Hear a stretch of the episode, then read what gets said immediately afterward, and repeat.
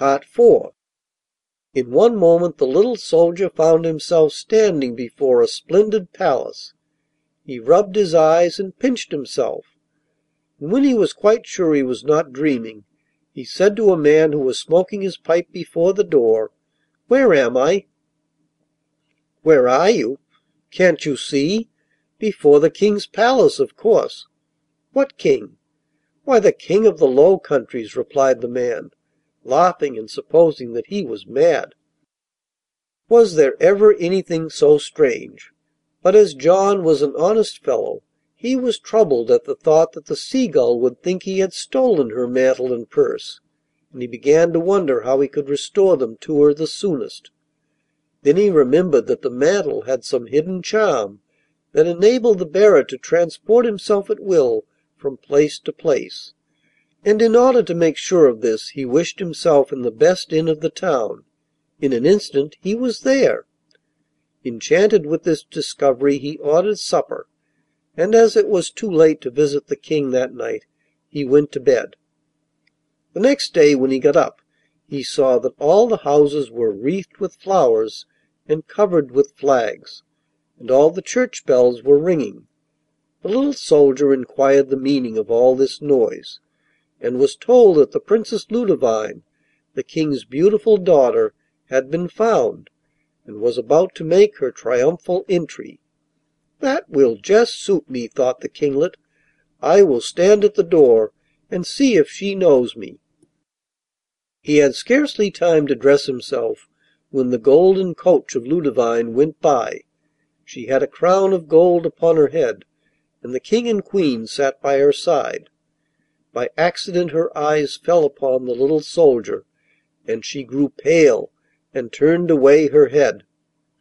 Didn't she know me, the little soldier asked himself, or was she angry because I missed our meetings? And he followed the crowd till he got to the palace. When the royal party entered he told the guards that it was he who had delivered the Princess, and wished to speak to the King. But the more he talked, they believed him mad, and refused to let him pass. The little soldier was furious. He felt that he needed his pipe to calm him, and he entered a tavern and ordered a pint of beer. 'It is this miserable soldier's helmet,' said he to himself.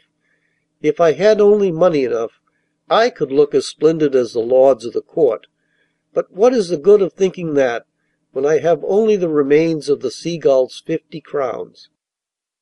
He took out his purse to see what was left, and he found that there were still fifty crowns. 'The Seagull must have miscounted,' thought he, and he paid for his beer. Then he counted his money again, and there were still fifty crowns. He took away five and counted a third time, but there were still fifty. He emptied the purse altogether and then shut it. When he opened it the fifty crowns were still there.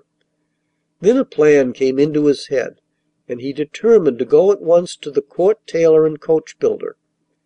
He ordered the tailor to make him a mantle and vest of blue velvet embroidered with pearls, and the coach builder to make him a golden coach like the coach of the Princess Ludovine. If the tailor and the coach builder were quick he promised to pay them double.